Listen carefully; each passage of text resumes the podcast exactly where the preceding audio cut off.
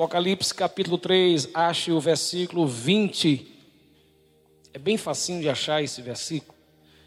É muito conhecido daqueles que amam a palavra do Senhor. Enquanto eu não ler, diga para alguém, por favor, hoje o Senhor vai mexer com você. Eu amanheci com essa mensagem no meu coração tão forte. Maravilha. Podemos ler. Quem achou, diga amém. Quem não achou, diga espere. Sim, eu espero. Pode deixar, vou esperar.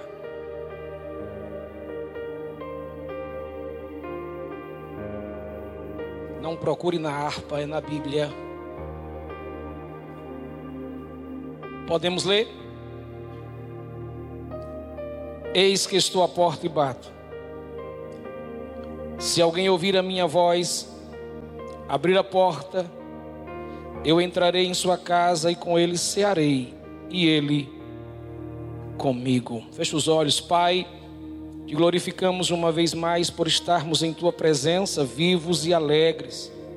Te agradecemos, ó Deus, pelo dom da vida, pela casa, pelo alimento, pela vestimenta e por cada membro, ó Deus, que compõe a nossa família. Obrigado, Deus, porque durante todo o ano, todas as terças-feiras estivemos em tua presença, aprendendo da tua palavra alimentando a nossa alma e engordando o nosso espírito. Mais uma vez, fala conosco nesta noite. É o que eu te peço no nome de Jesus. Amém.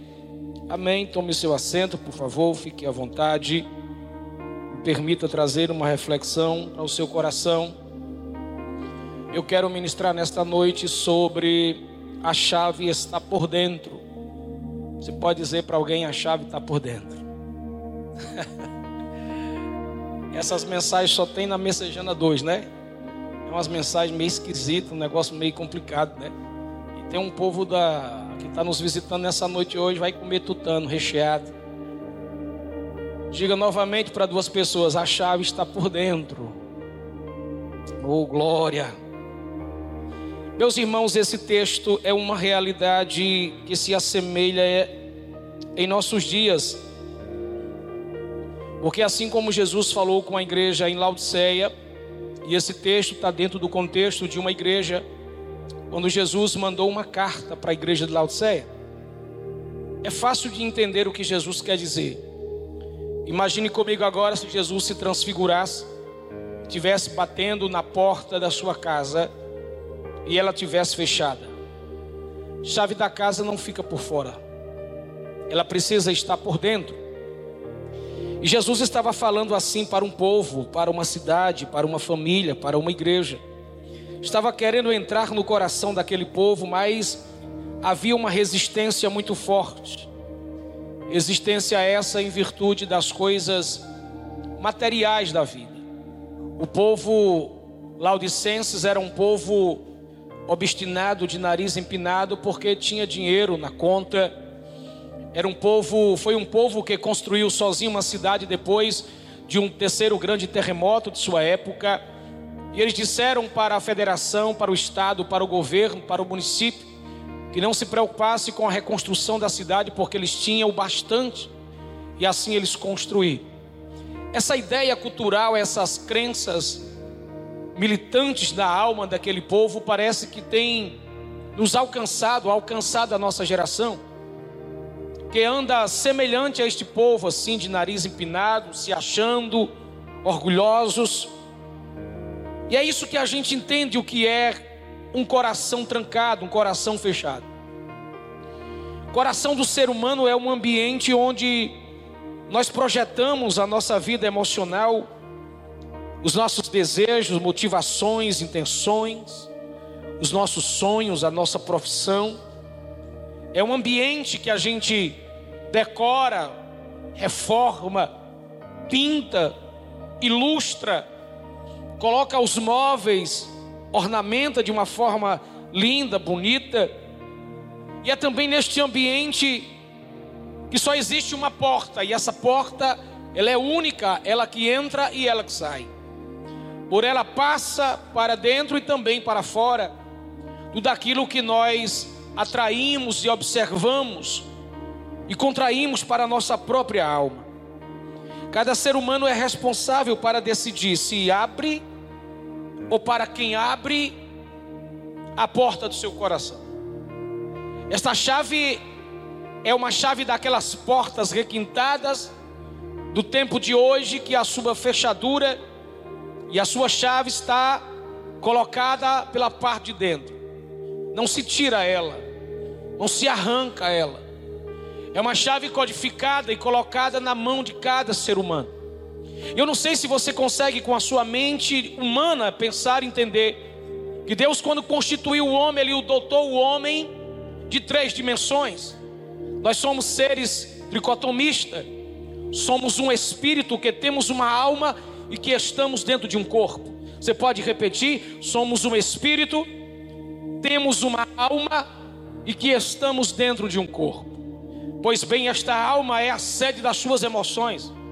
Esta alma é, simboliz, é simbolizada pela, pelo coração do homem, onde é um ambiente totalmente colocado, fechado, para que haja uma ascendência das suas emoções. Se as fontes da vida, como diz a Bíblia, estão no coração, quem entra ou o que entra em seu coração pode te dar vida mas também pode te levar à morte. É para quem você abre ou para o que você abre, que pode mudar a sua vida de uma forma plena e completa. Quando eu olho para esse texto, eu tenho uma pergunta para fazer para vocês: por que Jesus está de fora de muitos corações? Se Ele é o dono da vida, se Ele é o autor da história, se ele é a pessoa mais importante da história, se ele é o centro da história, se nele está todas as coisas, tanto na eternidade como no tempo humano na terra, na terra dos mortais e dos viventes. Por que, que Jesus foi deixado de fora? Talvez alguém diga, mas que coisa triste, mas que coisa chata. Alguém deixou Jesus do lado de fora. Não se escandalize. Existe muita gente que tem deixado Jesus de fora do seu coração, sua casa, sua família, seu ministério, sua chamada, sua profissão, sua vocação, seu relacionamento, seu casamento. Jesus é apenas alguém que aparece quando eu acho, quando eu penso, quando eu imagino que é bom Jesus aparecer. Por isso, Jesus está do lado de fora de muitos corações. Mas repito a pergunta: por que era então que ele está do lado de fora de muitos corações? Existem algumas razões que eu quero compartilhar com você. A primeira razão é que Jesus está de fora por causa da autossuficiência do ser humano. Diga autossuficiência. Será, será autossuficiente é declarar para Deus, para os homens e para si mesmo, que a gente não precisa de mais ninguém, que a gente não precisa de nada. É geralmente alguém que não anda com o nariz empinado e diz: Eu tenho, eu sou, eu faço, não preciso de ninguém, a minha, a minha inteligência alcança tudo, meu dinheiro alcança tudo, a minha magnitude alcança tudo, a minha profissão alcança todas as coisas. Aí nesta dimensão, o ser humano se torna egoísta, egocêntrico, um ser humano que vive abaixo da linha da verdade, e você entende isso?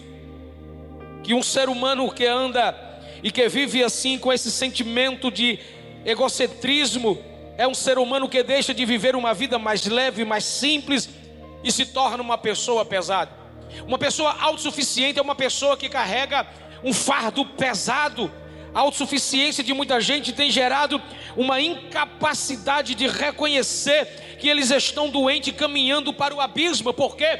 Porque eles andam com o nariz empinado. E preste atenção, não estão com o nariz empinado porque ele sabe porque ele pode. É porque há uma carga no seu pescoço tentando arrastar para baixo e eles não conseguem entender ou pelo menos reconhecer que precisam de Jesus e que precisa mudar e que estão caminhando para o abismo. A gente tem que ter cuidado com a autossuficiência que tira de nós a simplicidade, a humildade e a gratidão de servir a Deus. Guarde isso. A autossuficiência de Pedro levou ele para distante de Jesus. A autossuficiência de Pedro levou ele para ficar distante da presença de Jesus, dos braços de Jesus, da amizade de Jesus, da comunhão com Jesus.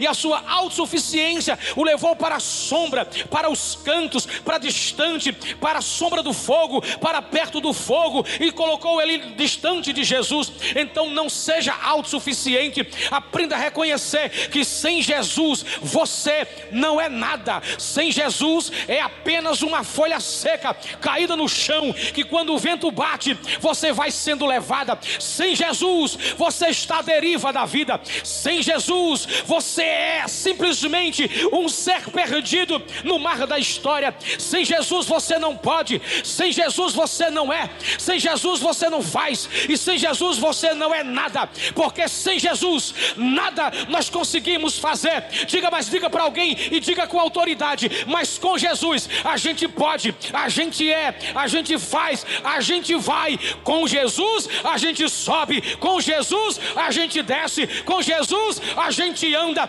com Jesus você pode tudo. Tem alguém nesta noite aqui que tem Jesus na sua alma? Cuidado com a autossuficiência. Por que, que Jesus está de fora do coração de muita gente? Em segundo lugar, porque dentro do coração de muita gente não tem espaço para Ele.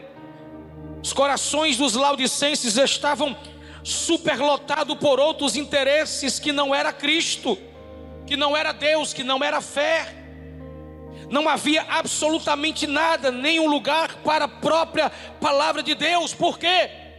Porque a Bíblia diz que as riquezas, o glamour, a opulência, a vaidade exagerada havia superlotado todos os espaços do coração daquele povo. Eles estavam aspirando, transpirando, respirando as coisas materiais. Deus era a última coisa. E se desse tempo e se tivesse espaço para Deus, você já percebeu que quando existem outros interesses em nosso coração, Deus sempre fica do lado de fora? A gente esquece de Deus, a gente esquece da palavra, a gente esquece da fé, a gente esquece de orar, a gente esquece de ir para o culto, a gente cresce, esquece de crescer. Automaticamente nós vamos ficando fechados para tudo que é de Deus, porque temos a impressão de que as coisas vão ficando desfavorecidas. Você já percebeu tudo que é de Deus faz você perder naturalmente o prazer pela vida material? Porque as coisas de Deus tira de dentro do seu coração automaticamente essa luta desenfreada pelo ter. E você sabe por que, que isso acontece no mundo espiritual? Essa força proeminente de Deus de arrancar de nós todas as coisas que aspiram, as coisas materiais, é porque as coisas materiais nos sufocam. Diga para alguém: as coisas dessa terra nos sufocam, a ponto de tirar a nossa respiração para adorar, para servir, para glorificar, para cantar, para expressar a Deus a nossa alegria e a nossa vida. Você entende isso? Sabe por que esta geração sofre tanto com doenças emocionais? Diz aí para alguém, porque não existe nada de Deus dentro delas. Eu vou repetir isso. Sabe por que existem tantas doenças emocionais nesta geração? É porque não existe nada de Deus dentro desses corações. Só há ilusões. Parece que esta geração tem um espírito de porco olhando sempre para a terra e gritando que comeremos, que beberemos e que vestiremos. Os corações estão lotados de tantas coisas, e Deus batendo na porta dizendo: Deixa eu entrar, deixa eu entrar, deixa eu entrar, deixa eu entrar. Deus querendo entrar para resolver E você pensando que com a sua força, com o seu poder, com a sua magnitude, você resolve e não resolve. Aquilo que Deus resolve, você não resolve. Diz para alguém: aquilo que Deus resolve, você não resolve. Poderes não resolve, guerras não resolve, dinheiro não resolve, ouro não resolve, prata não resolve, terapia não resolve, psicologia não resolve, ciência não resolve, cirurgia não resolve. Ei, não resolve, a política não resolve não resolve aquilo que é para Jesus resolver, só Jesus consegue resolver. E é que Jesus está do lado de fora. Em terceiro lugar, porque os ouvidos daquele povo estavam conectados a outras vozes. Se alguém ouvir a minha voz, parece que eu vejo um Jesus dizendo: gente, pelo amor de Deus, Alguém aí pode me ouvir? Tem alguém aí para me ouvir? Alguém dentro de casa? Tem alguém aí que precisa? Tem alguém aí que pode destapar os seus ouvidos para me ouvir? Há muitas vozes neste mundo que entorpece e enfeitiça o homem. As vozes do poder, do sucesso, do oportunismo, do erotismo, da pornografia, da facilidade, da corrupção, do engano. Aí essas vozes vão fechando, tapando, vão entopindo os ouvidos do homem para que não haja uma sensibilidade de ouvir a voz de Deus. Parece que tudo aquilo que a gente experimenta, tudo que a gente olha, tudo que a gente pega, tudo que a gente vê, parece que vai colocando dentro dos nossos ouvidos um entulho para que a gente perca a sensibilidade de entender o que Deus quer ouvir. Todos os alvos que você mira, e mira com precisão, como um sniper, faz com que você se concentre naquele alvo.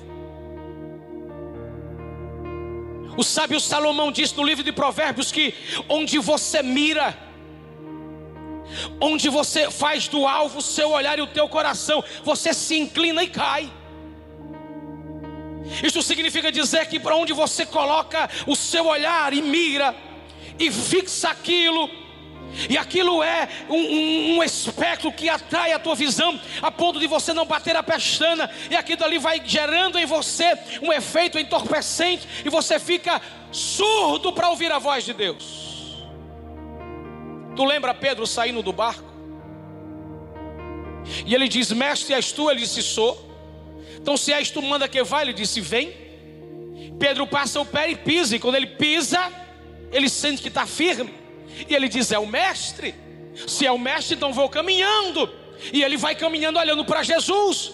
Só que a Bíblia diz que o vento e a água bate no rosto dele e ele olha para o vendaval, para a água, para o vento, para a escuridão, para a neblina. E quando ele muda o alvo, quando ele tira o olhar de Jesus, ele afunda e afunda muito rápido. Por quê? Porque quando ele tira o olhar, e a Bíblia diz que este olhar também é o nosso ouvido, porque Jesus disse: venha, e quando Jesus disse venha, ele não apenas viu, ele também ouviu, e a palavra que entrou no ouvido dele desceu para o coração e gerou nele fé para que ele pudesse sair do barco e caminhar em direção a Jesus, mas quando ele muda a visão, ele afunda. O que é que o Senhor quer dizer com isso? É que existem muitas coisas, muitos ventos, muitas vozes que está tirando o nosso rosto, empurrando para que haja uma mudança da percepção da voz de Jesus. E quando a gente olha para muita coisa, problema, dificuldade,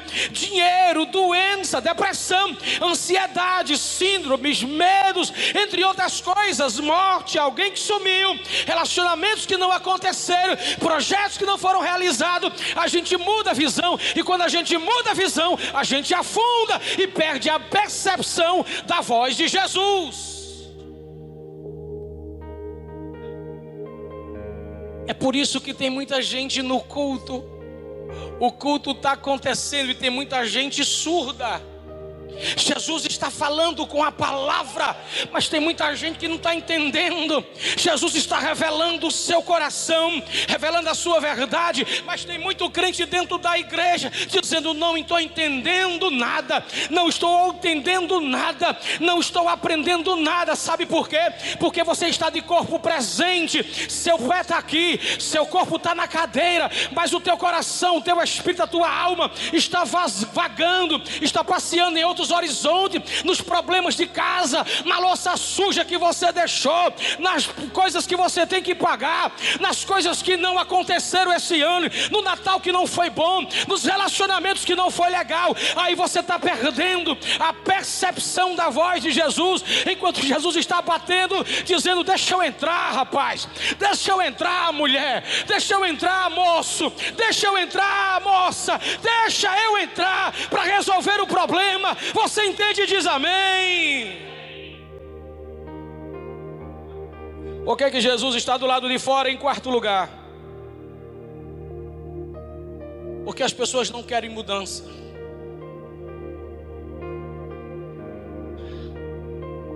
Principalmente espirituais. Elas até aceitam, engolem e vivem mudanças de trabalho forçada, mudança de casa, mudança de ambiente. Jesus disse: Ei, gente, eu quero entrar na casa. Coração do homem não existe meio termo. Olhe para mim, guarde isso no seu coração. No coração do homem não existe meio termo. Ou Jesus está aí dentro ou o diabo está. Como é, pastor? É. Jesus disse: ou é comigo ou é contra mim. Ou comigo junta ou espalha. Não existe essa ideia de em cima do muro. Eu nem sou de um, nem sou de outro. Não existe isso. Isso acontece nas atividades humanas.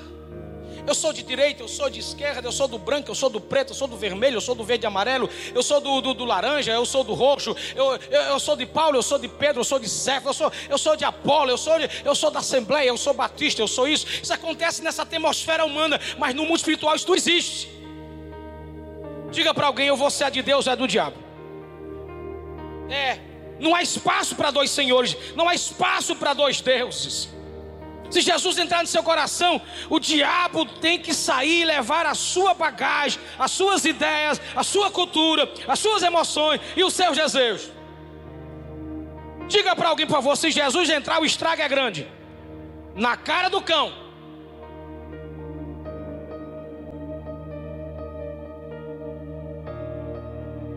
A reforma é completa, a reforma é inevitável. Porque o reino das trevas tem que sair, o reino da luz vai entrar e vai mudar tudo. Sabe por que muita gente não responde à voz de Jesus, a palavra? Porque preferem viver acomodados em seu mundinho de hipócritas religiosos.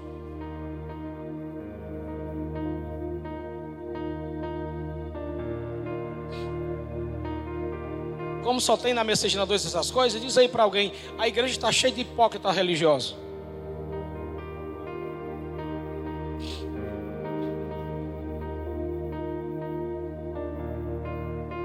Cada um vive no seu mundinho, no seu quadrado, na sua ideiazinha formulada, nas suas crendices,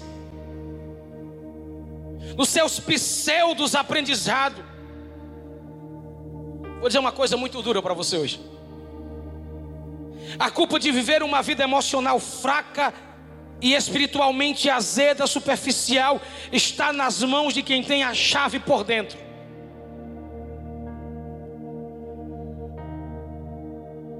Diz para alguém: está na sua mão. Não procure culpados para dizer: ah, o problema da minha infelicidade, o problema da minha espiritualidade, o problema de eu não cresci, o problema que eu não melhorei, o problema que eu não desenvolvi, desenvolveu é de alguém. A culpa é sua. A chave está por dentro. Só tem uma pessoa que tem essa chave. Diz para alguém: Você é o dono da chave, porque esta chave está marcada na sua digital. Então não procure a pessoa para dizer: Olha, você é o culpado pela desgraça da minha vida. A culpa da desgraça na sua vida é sua.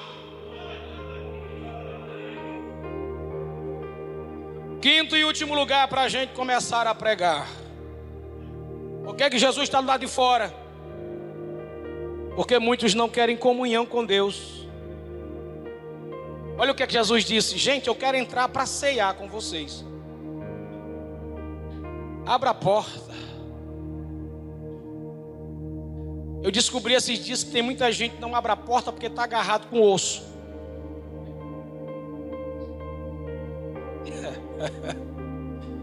Diga para essa pessoa linda, bonita e cheirosa, se não tiver, pode vir aqui. Diga para ela: larga o osso e abra a porta. Pastor, o que é o osso? Tudo aquilo que está deixando você confuso. É o teu cargo, é a tua posição. É um relacionamento, é uma perturbação emocional tudo aquilo que te deixa. Tu já viu o cachorro segurando o osso? Se transforma, se transfigura.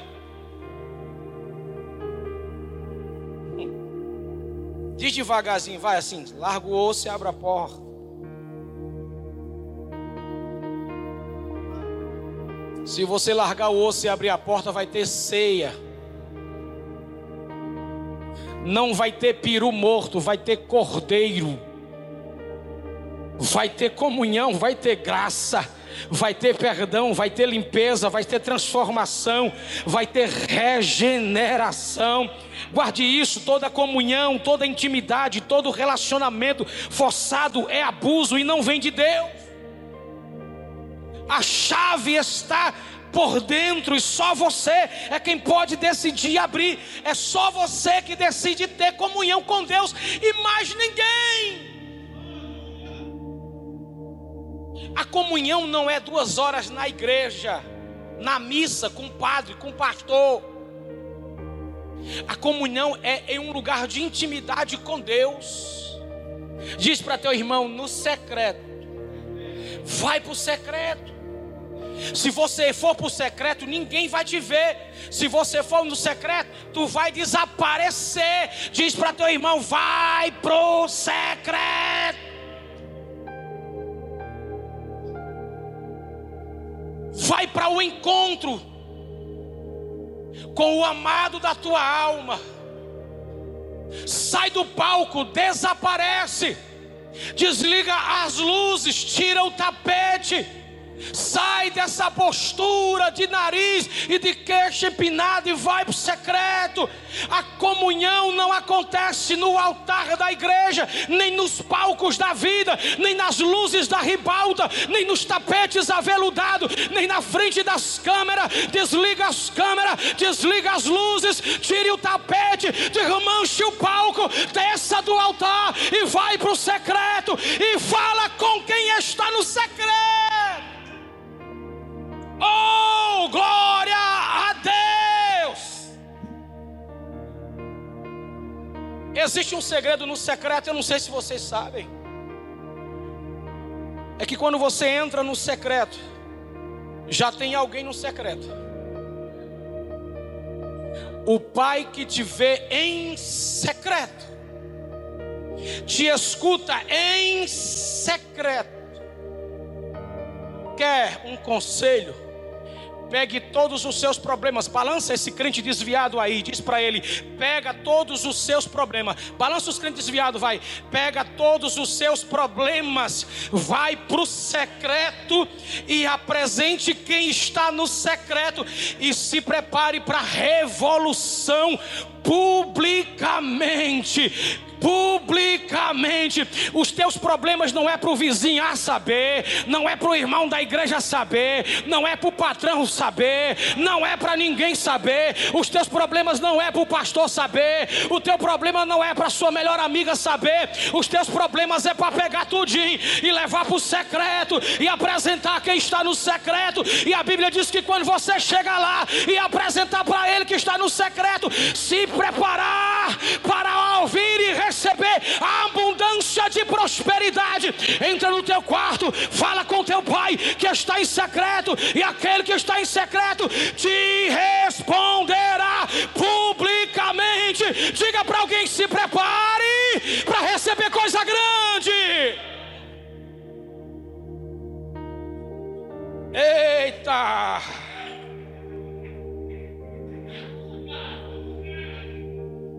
O bolo sem a cereja fica feio, né?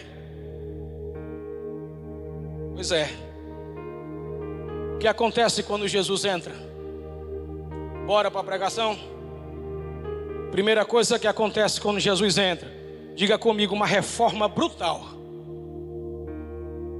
Aqui tem um engenheiro militar, conhece mais do que qualquer pessoa que é uma reforma. Quebradeira, a bagunça, o estradalhaço. É isso que Jesus faz quando ele entra numa casa. O que? Uma bagunça? É.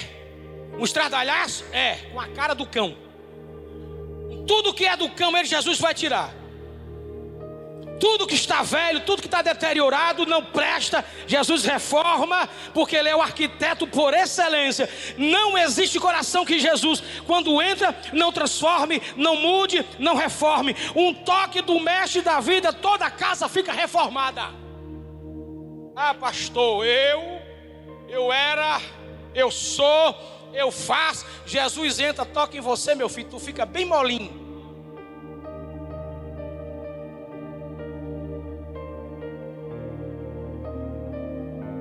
Meu pai andava com os três oitão na cintura. Interior do Rio Grande do Norte, terra de pistolagem. Era um rifle aqui no Fusca, outro aqui embaixo, um revólver debaixo da cadeira e outro na cintura. E eu no meio.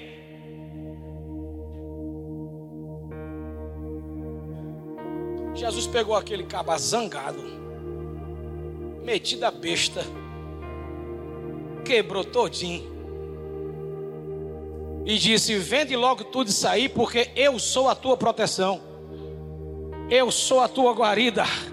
Eu sou a tua blindagem, eu que te protejo, eu que faço. Irmão, abra a porta, a chave está dentro. Deixe Jesus entrar e fazer uma reforma completa. Para quê, pastor? Para você experimentar o que tem de melhor. Não, você não entende não. Eu vou terminar a pregação, você não entende essas coisas não. Disseram na, pra mim, na minha cara, na minha lata, que crente não se diverte. Olha. Ser sincero comigo. Quem é o povo que toda semana anda mais chique? Diga, é nós. Não, faz assim, é nós, mano. Não, é nós, mano.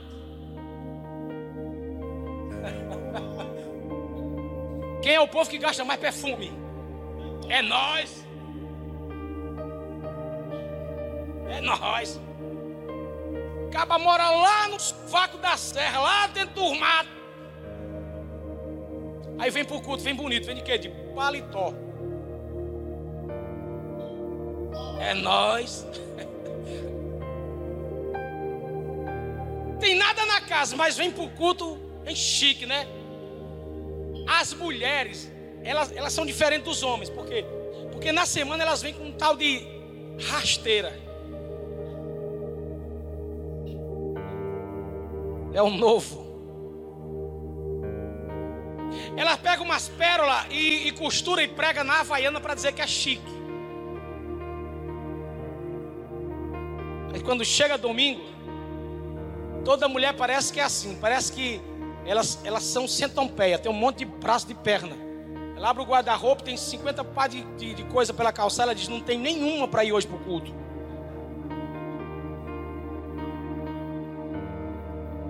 Você está rindo de você, não está?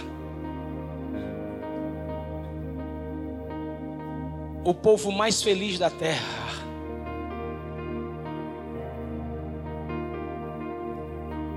Era o povo que esse, esse povo, esse povo dava trabalho para as igrejas. Dava. O caba dava trabalho em casa, gente. Eu conheço, eu conheço cada história fantástica. Dava trabalho em casa, dava trabalho para a família. Chegava a beber, era quatro, cinco dias bebo no meio do mundo. Provocava, era uma guerra, confusão, atirando para cima, fechando rua, fechando beco, fechando tudo. Hoje, chega cedo do trabalho, toma o banho, arruma as coisas. Com pouco, com muito, pobre ou rico, alto ou baixo, gordo ou magro.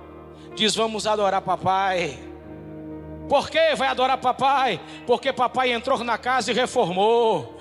Entrou na casa e reformou. Entrou na casa e reformou. Entrou na casa e reformou. Você não prestava, Jesus te achou. Achou no monturo, colocou, passou sangue carmesim na tua vida, te levantou do monturo, tirou do meio dos porcos, tirou da sua boca a alfarroba que já ia entrar, transformou a sua vida. Hoje você está aqui, rico ou pobre, alto ou baixo, gordo ou magro, está glorificando e exaltando o nome dEle. E tem mais uma coisa: o que você tem, o que você faz, o que você é, não é seu, é dele, é Ele que deu, é Ele que faz, é Ele que esplandece, é Ele que derrama sobre a tua vida. Você pode dar um brado de glória para Ele, abra a porta, deixa a porta aberta. Que Jesus faz quando ele entra? Primeiro, uma reforma brutal. Segundo, diga para teu irmão: todo o mal vai embora.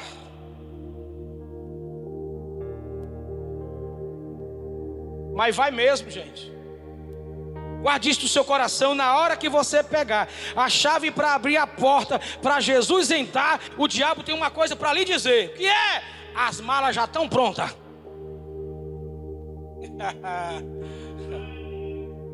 Jesus estiver batendo na porta e você com a chave for abrir, o diabo grita lá de trás: A mala já está pronta para ir embora, menino. Mas sai ligeiro. Mas sai bem rapidinho. Faz uma pergunta para você pensar. Uma pergunta para você pensar. Jesus é apenas um convidado ou Jesus é senhor de sua casa? Jesus é apenas um convidado que de tempo em tempo aparece, ou Jesus veio para morar, veio de Malicuia, mora aí, e se abrirmos a alma de alguém, nós veríamos Jesus sentado na sala com a perna passada, dizendo: Daqui eu não saio, daqui ninguém tira. Ou Jesus é um amuleto para você, uma bengala, sobra de tempo em tempo. Eu só quero Jesus por causa do casamento. Eu só quero Jesus para mim a, a, arrumar uma churupita. Eu só quero Jesus para me achar um garanhão. Eu só quero Jesus para me conseguir um emprego. Eu só quero Jesus para me conseguir a casa própria. Sabe como é que você consegue essas coisas? Trabalhando e criando vergonha deixando de ser preguiçoso. Jesus é outra coisa.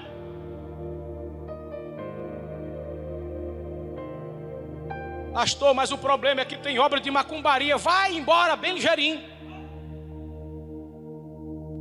Pastor, é que fizeram um despacho lá na minha rua. Tem um bocado de coisa. Isso aí, nada para Jesus é a mesma coisa. Pergunta para a pessoa do seu lado: você é crente? Então você pode passar debaixo da escada. Pode olhar nos olhos do gato preto. Pode dormir com a camisa desvirada. Pode acordar e com a chinela de baixo para cima, de cima para baixo. Diga: Isso não pega em você. Isso não atrapalha a sua vida e sua história. Irmãos, é porque eu acho lindo Jesus que a gente parece um bando de abestalhado. Eu estou aprendendo essas coisas com os cearenses. Eu não sou cearense, mas estou ficando igual. Mãe! É mano, é mãe. Mar. Mamã, sei lá o que é. Pois é. Jesus vai entrar na vida de alguém. Nenhum mal vai resistir à presença sobrenatural de Jesus. Jesus vai entrar, quebrar as maldições, os pactos, as guerras, as doenças, as tribulações, os feitiços e você vai ser impactado com a presença dEle. Se você crê nisso, fica de pé e dá um brado de glória em nome de Jesus.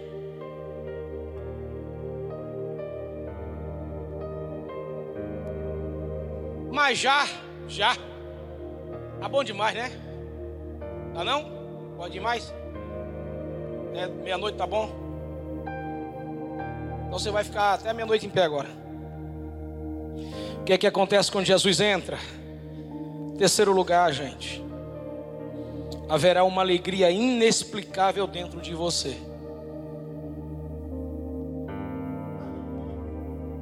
Vou repetir, vou repetir. Quando Jesus entrar, haverá uma alegria inexplicável dentro de você. Você já viu alguém rir no meio de uma batalha? No meio de uma batalha, no meio de um conflito, no meio de uma guerra, de tiroteio, de sons, explosões e guerra, e tensão e pressão, é concentração total. Mas a Bíblia diz que o crente, fiel ao Deus, salvo na pessoa de Jesus, que tem a presença do Senhor no coração, ele experimenta uma experiência inexplicável de alegria nunca vivido. Ei, João, esse tua presença tu não se garante não no teclado? O sangue dá na canela, dá na canela, não, corre baixo, na mano, canela. Não, eu digo assim, porque se ele se ah, a gente continua teclado, tu ia por baixo e eu ficava na bateria. Foi lançada a proposta.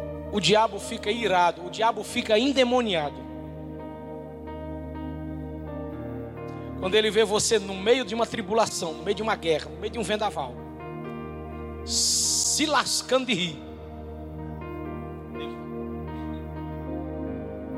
Eu, é uma brincadeira, eu tenho para mim, se eu tenho é meu, né? Eu tenho para mim. Que o diabo deve, deve, deve coçar aquela parte da cabeça quebrada que Jesus esmagou. Eu acho que ele coça assim, tirando uns cacozinhos da cabeça aí. E deve dizer assim: o que é que esse crente tem? O que é que esse homem tem, essa mulher? O sangue está dando na canela. Está faltando algumas coisas na vida dele. Não chegou aquilo que ele pensava que ia chegar. Abandonado, solitário, esquecido, sem ninguém. Ninguém vê, é ninguém observa, ninguém olha, ninguém valoriza. E o cara lá se lascando de rir, o diabo coçando a cabeça quebrada.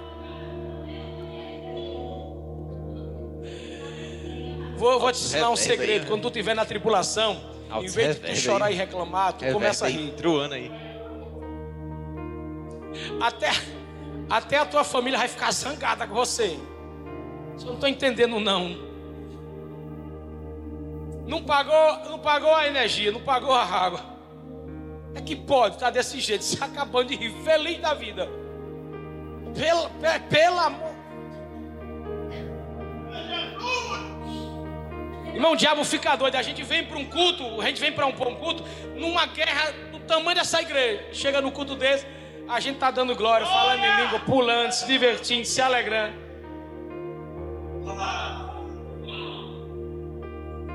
Ô povo doido, não? Diga para teu irmão: o segredo é que a porta foi aberta para Jesus entrar. Ele entrou, está morando e não vai mais sair daí.